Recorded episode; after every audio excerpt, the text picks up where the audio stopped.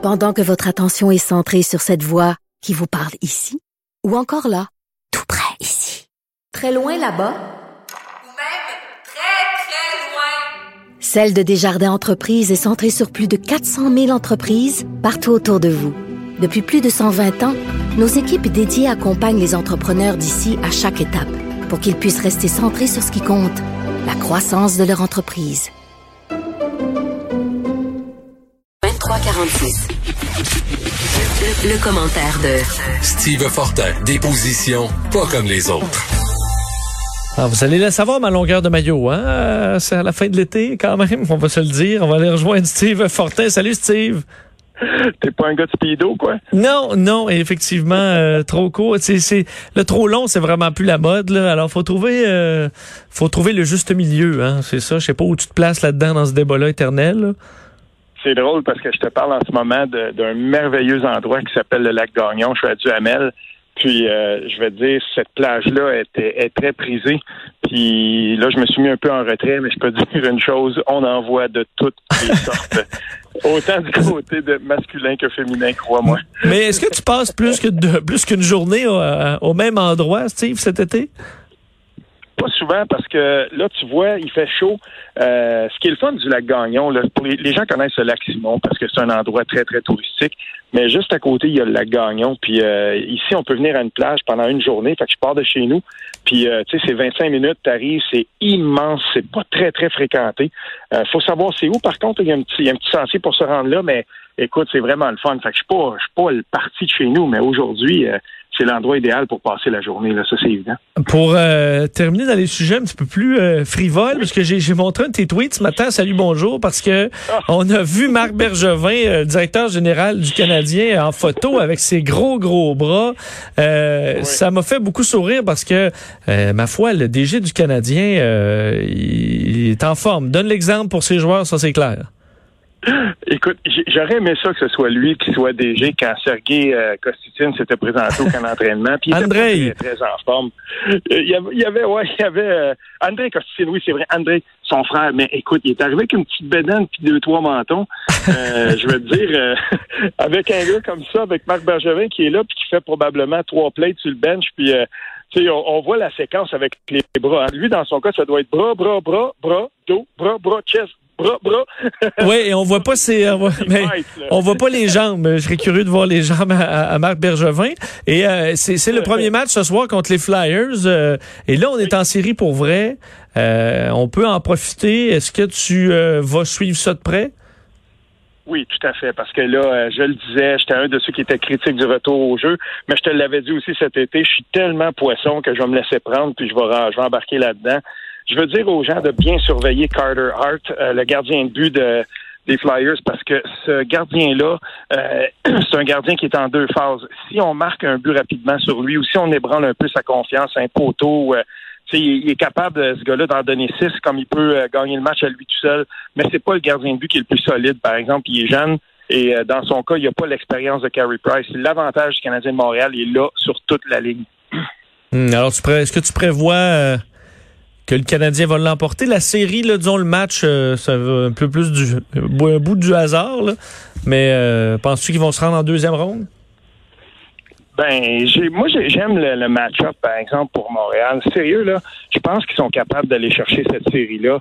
Euh, on l'a vu, hein, les, les, les gens qui avaient fait des, pro- des, pronostics et des prédictions dans la première série, tu regardais au réseau Sportsnet, il y en avait 11, puis c'était 11 fois. Tout le monde disait, ben non, c'est certain que Pittsburgh va gagner. Moi, j'aurais tendance à croire que d'une série de, de, de sept matchs, si le Canadien va en chercher une des deux premières, là, ils vont être bien placés. Parlons euh, des, sujets de fond euh, parce qu'aujourd'hui c'est le 12 août et euh, c'est une journée particulière où on invite les Québécois qui ont été entre autres généreux là, à encourager l'économie locale pendant la pandémie, les restaurants et compagnie. Mais là c'est le jour des librairies, des auteurs québécois et tu as des suggestions pour nous. Oui, ben c'est une belle initiative celle-là. Si je me trompe pas, c'était 2014 des auteurs eux euh, en littérature jeunesse, puis ils avaient dit ben on pourrait faire ça, sais 12 août, on achète québécois, puis regarde à ça, c'est vraiment le fun. J'ai le goût de vous euh, de, de vous présenter quelques livres. C'est pas mes livres préférés, mais il me semble qu'en ce moment ces livres-là sont tous très intéressants. J'ai je les ai vraiment choisis euh, pour où on est en ce moment. OK. Le premier, ça va, euh, je, vais, je vais être rapide là quand même, mais Pierre Vallière, Nec Blanc d'Amérique, 1968 chez Parti pris. On le trouve dans toutes les formats poches maintenant. Pourquoi je veux dire ça? Parce que on parle beaucoup du mot nègre qui est dans le titre, mais il est temps qu'on s'arrête à son contenu. Puis euh, on va arrêter les folies. Là, on est capable de nommer ça, comme on est capable de nommer le livre de, de Danny euh, Laferrière, euh, Comment faire l'amour avec un nègre sans se fatiguer. Euh, tu sais, je veux dire, là, là, il faut, il faut arrêter ça.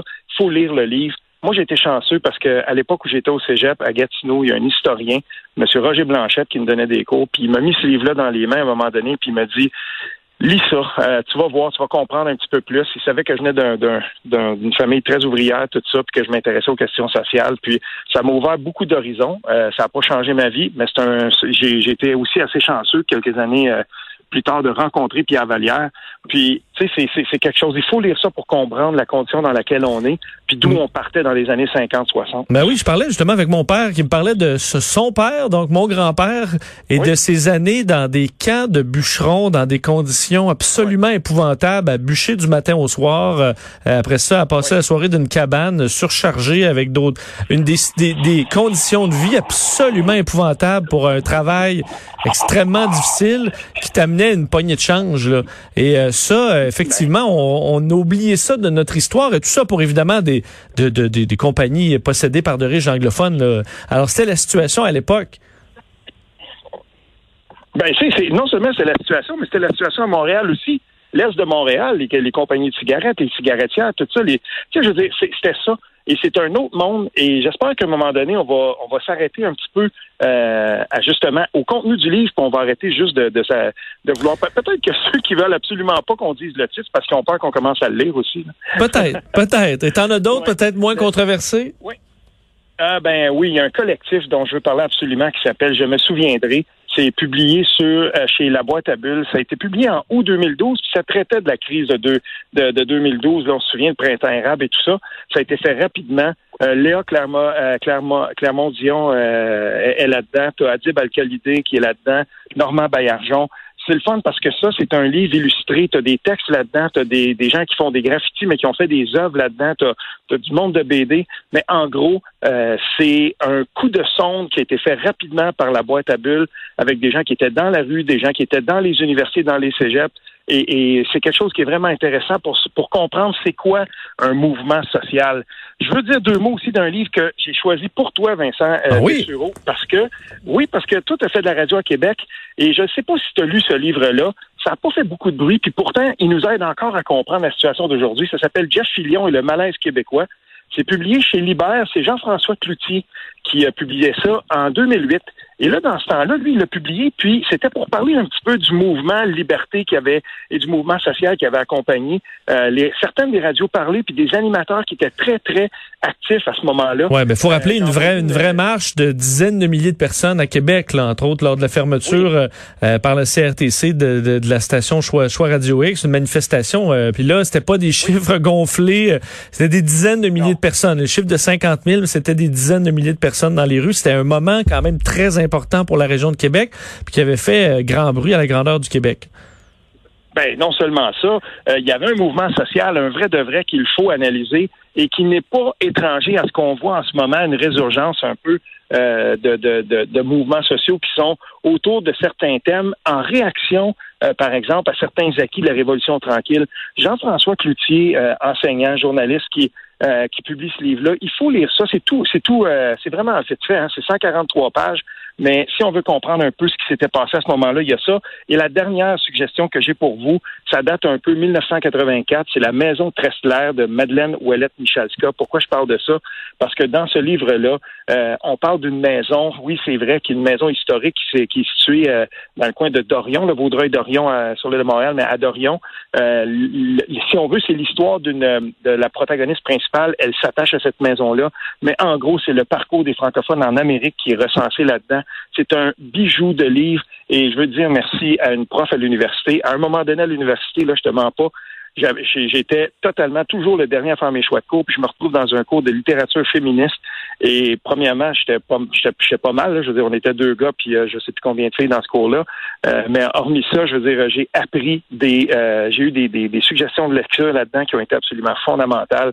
Et une de celles-là, c'est certainement ce livre-là. Donc, euh, la professeure qui euh, qui nous avait vraiment, qui m'avait vraiment aiguillonné vers de, de solides livres. Puis celui-là, littérature québécoise, il faut lire ça si vous l'avez pas déjà fait. Mais c'est intéressant, ça montre quand même un livre qui, euh, qui qui date et qui est encore super d'actualité, parce que généralement les thèmes étaient où ça a été bien écrit.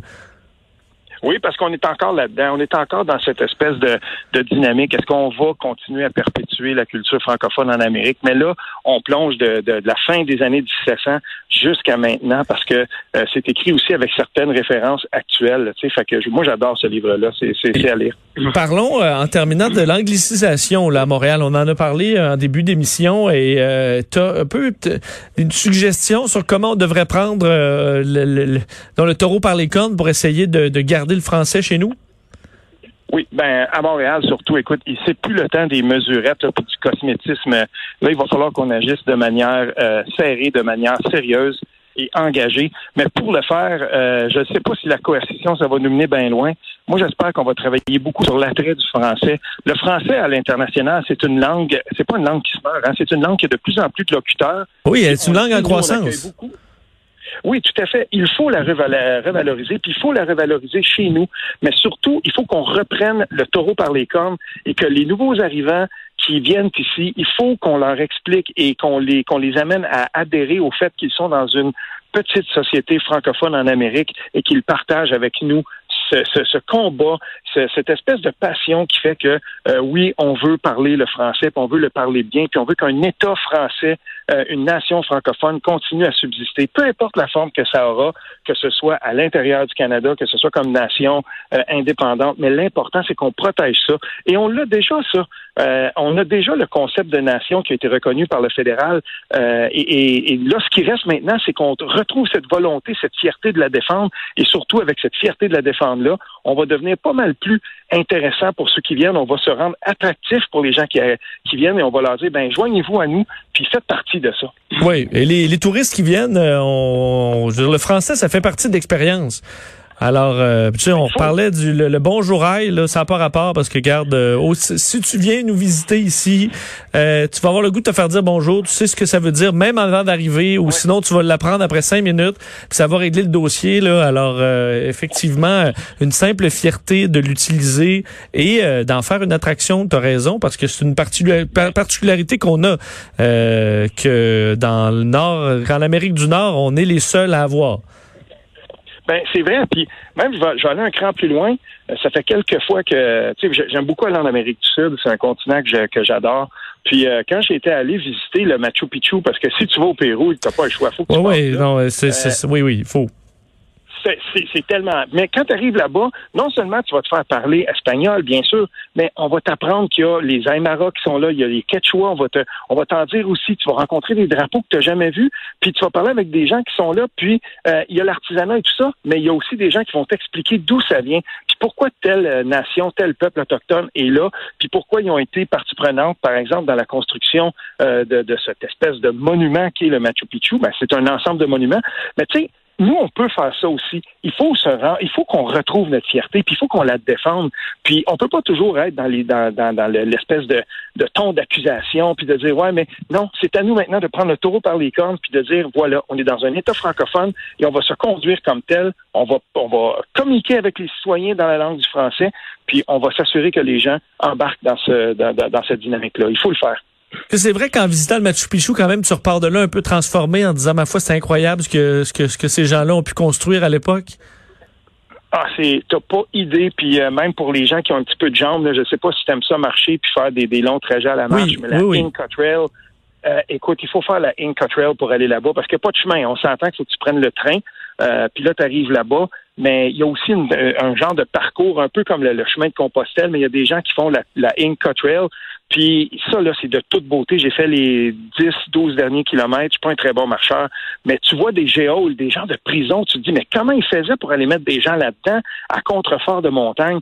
C'est absolument phénoménal. On sort de là, oui, tout à fait, quasiment comme une expérience mystique. C'est absolument fantastique. À voir une fois dans, dans une vie quand on pourra voyager euh, à nouveau et qu'on aura les moyens de le faire. Euh, Steve, merci beaucoup. On se reparle demain. Oui, salut bien. Salut.